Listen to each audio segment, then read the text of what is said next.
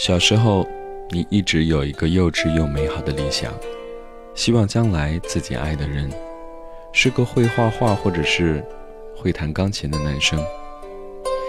有一天，你终于长大了，遇见过会弹琴的男生，却没有期待当中的爱情发生；喜欢过爱画画的男生，却发现有艺术气息的人，其实永远都走不近。十一月的第二个周日，欢迎你收听今天的 Sound，我是阿鹏，在北京向你问好。在你的生命当中，可能断断续续的，一直都离不开他的音乐，那些质感分明的旋律，总是会在你的耳边响起。你或许可以什么都不做，只是静静的停在那里，呆呆的听上一整晚。当你背负伤痛和煎熬的时候。你会发现，总有一些东西让你相信，世界仍旧是美好的。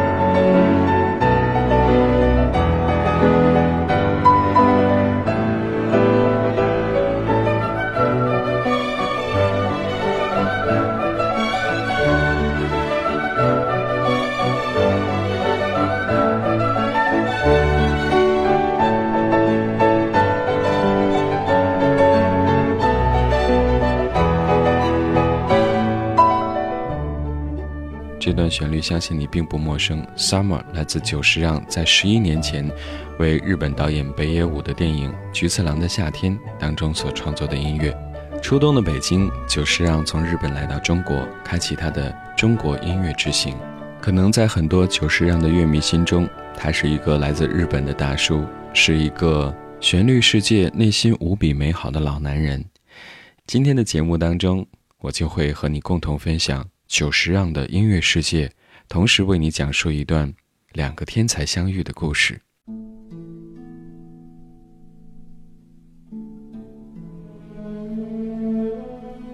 东京现象所三楼的宿舍走廊，这里曾经住过中国的许多电影人：张艺谋、陈凯歌、田壮壮、张黎、叶大鹰、黄建新、姜文，也不例外。当然还包括巩俐、陈红等等明星。当然，在这里也有很多故事。在我心目当中。姜文是一个做电影的天才，他总是能够用自己独特的眼光去观察这个世界，去讲一个很特别的故事。他的作品仿佛有一些神秘的力量，直接打到人心里，让人即使想去忘记他，也无能为力。同样，在我的心目当中，久石让是一个做音乐的天才，他的音乐在电影里。总能那么恰当地找到自己的位置，不光诠释了电影本身，还能够让人体会到作曲家的心情，真的是难能可贵。在某一天，姜文又想出来了一个好故事，拍了一部电影，而后找到我，让我帮助他拜托久石让为这部片子做音乐。我帮助姜文联系了久石让，作曲家也很快答应了下来，说愿意为姜文的新片作曲。姜文的样片很快就到了日本，谁能想到他这个电影天才在那里面给久石让出了好大的难题。他在这部名字叫做《太阳照常升起》的电影样片当中，已经按照自己头脑当中产生的印象，自顾自地贴上了一些经典音乐，然后跟久石让说：“我想要跟这些音乐意思差不多的新作品，麻烦久石让。”配合电影情节和镜头，认真体会，然后照着已经贴好的音乐的意思来创作新的配乐。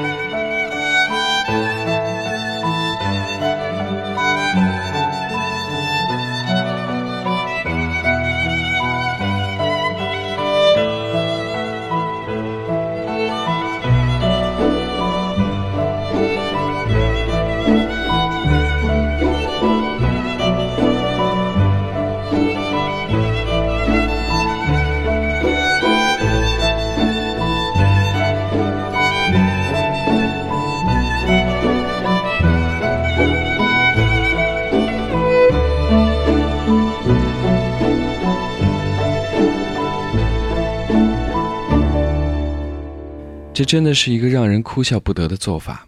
我到现在都还认为这个套路只有姜文这种天才导演才能够想得出来。我也不知道久石让面对这样的样片的时候的感受是怎么样的，但是他仍然把作曲的任务应了下来。如果换成我是久石，可能会暴跳如雷吧。久石让的作曲一稿很快就到了北京，姜文听过之后觉得不大满意，认为很多地方需要调整，他觉得必须要找九十面谈。我又一次被姜文抓了壮丁。以双方朋友的身份充当翻译。本来我跟姜文说，第一，我不懂音乐，你们万一说出点音乐方面的专门术语来，估计我翻译不了。其次，你们要交流的是感觉，感觉这玩意儿太虚幻了，看不见摸不着，难度太大。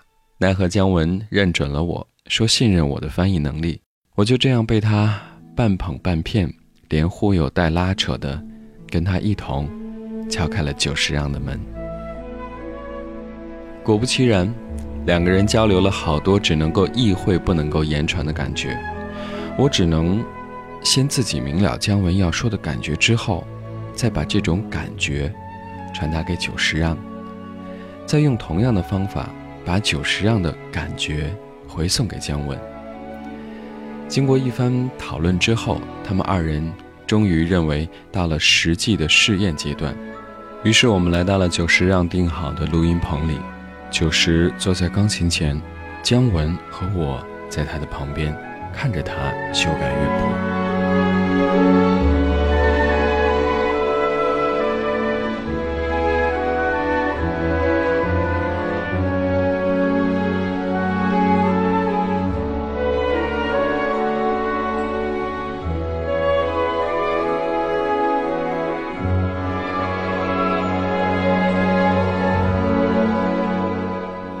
久石在作曲的时候习惯抽烟，每想好一个乐句，他就用钢琴试着弹一次，并且跟姜文交流。久石虽然擅长作曲、编曲、指挥，钢琴也算是大师水平，但是自己唱曲却有些走音。他常常自己哼着哼着，突然说：“嗯，我跑调了。”但就是这么个意思。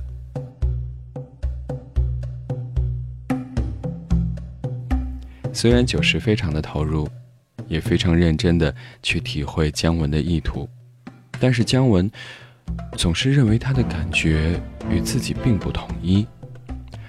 如果此时的姜文还是当年我帮他制作《阳光灿烂的日子》的时候，那个在机场穿着大头鞋、踩着行李箱跟我说话的小伙子，也许会因为久石让总是找不到感觉而发怒。但是这个时候。姜文却表现得异常冷静，但是比以前要坚持己见。他尽量让自己表达的方式婉转，也尽量让久石让从自己的表情、声音里感觉到自己很耐心。他说话的方式是：“这一段已经很好了，但我的感觉跟这个还有些差距。”能不能弄出这种感觉？这种感觉一说出来，那个有些差距就不是一点半点了，几乎把九十让原本的想法彻底推翻。不论九十怎么争论，姜文就像一块耐心的牛皮糖一样，平静而坚韧地坚持着。九十让的好涵养，也忍受不住这近乎顽固的坚持。他猛地把正在燃烧的烟头摔在钢琴上，摔门而去。相比久石让，姜文却显得很平静。他静静地看着久石离开，不发一言，也一动不动。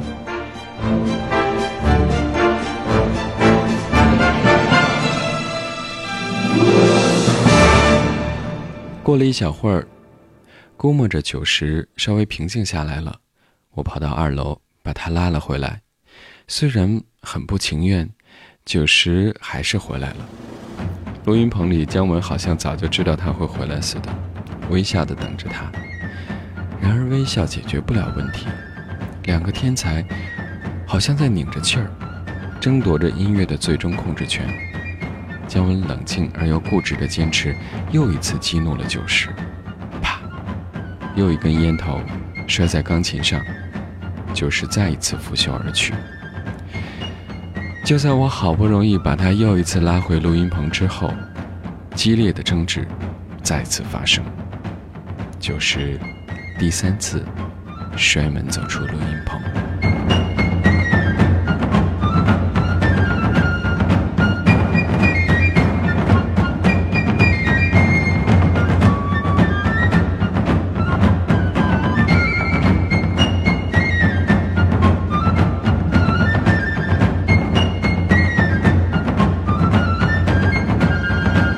看着姜文，他仍旧不发一言，表情凝固，但是眼神还显得那么执着。我知道让他改变主意是不可能的。为了不让这次合作完蛋，我只能第三次去劝久石让。久石让真的生气了，一股脑冲我道出他的委屈。有这么让人作曲的吗？还把音乐事先贴好，让照着那个感觉做新的。姜文找的音乐是什么？我告诉你，那是莫扎特。你告诉我，音乐史上有几个莫扎特？他让我照着莫扎特去超越莫扎特。我不知道后来是怎么把他劝回录音棚的，只记得我们足足谈了半个多钟头。